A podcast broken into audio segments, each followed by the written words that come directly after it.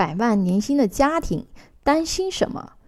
黄大雷和钱倩结婚五年啊，儿子三岁，女方在银行上班，男方在互联网大厂上班，家庭税后收入一百万啊，他们是许多朋友羡慕的高薪中产阶层家庭，他们的生活呢总是忙碌而幸福啊，但是最近发生的一件事情让这对夫妇非常不安。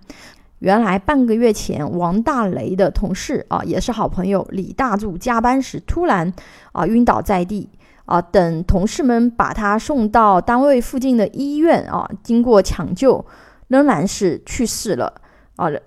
李大柱平时的话呢，特别的踏实能干，也很受领导重视。最近李大柱负责的项目面临交工，时间紧张，他日夜工作，没想到项目还没有完成啊，人就猝死了。三十七岁的李大柱离开，留下了六岁的女儿和刚结婚不久的年轻太太，第二任妻子小梅啊。李大柱已经为女儿入学了一所比较好的私立小学，每年的学费。就要将近二十万啊，还有三百万的抵押贷款。做文员工作的小梅早就慌了啊，对钱钱哭道：“我早就劝李大柱买保险了，但他总说要等以后年纪大了再买。”啊，看着小梅以泪洗脸，钱钱既心疼他啊，又担心自己的家庭，因为他们的结构啊也有一点点相似啊，因为先生。王大雷的话呢，他如果有什么三长两短啊，家里每个月房贷一万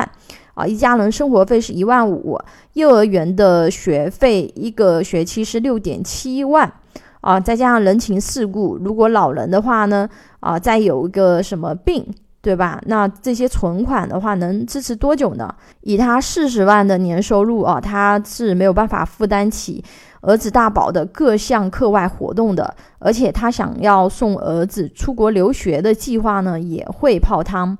年入百万的家庭面对风险仍然如此脆弱，全家到现在没有一张保单，所以他找到我帮他去规划他的一个家庭保障。那王大雷和钱倩呢，他们是典型的中产家庭啊，家庭结构是五口之家啊。先生是三十五岁，太太三十三岁，儿子三岁，老人差不多都是在六十岁左右啊。收入水平，家庭年收入是一百万啊，老婆是四十万年薪啊，老公是六十万年薪。资产的情况呢，市中心有一个学区房啊，价值是一千万。房贷呢有两百万，存款的话呢也是有两百万。支出情况的话呢，每年的开支差不多是在三十到四十万之间，这里面包含了房贷、生活费啊、孩子的学费呀、嗯课外班呐、老人买药啊等等啊。家庭规划呢，他们希望儿子将来可以出国留学啊，夫妻俩退休以后呢，还能够有闲钱到处去走一走。他们这样的中产家庭在现代社会啊是挺多的，都是以工资性收入为主，家庭生活开销、未来子女教育啊、老人赡养等费用几乎全部指望他们夫妻二人的工资啊。心理学上认为，过度依赖啊其实是会产生焦虑情绪的啊。破解之道呢，在于把确定性的支出和工资收入分离开。按照我们之前设定的策略啊，我们先把人生基础风险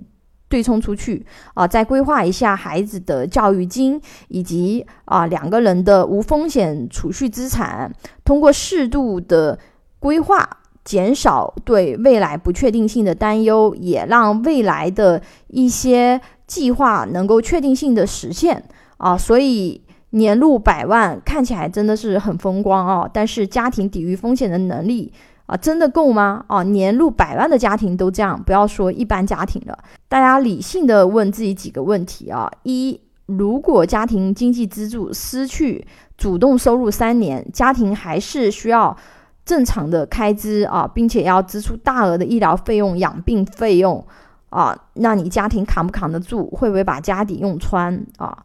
二，如果意外伤残，失去原有的劳动能力。家庭生活还能持续多久？三，如果家庭支柱身故了，家人还能维持原来的生活质量吗？四，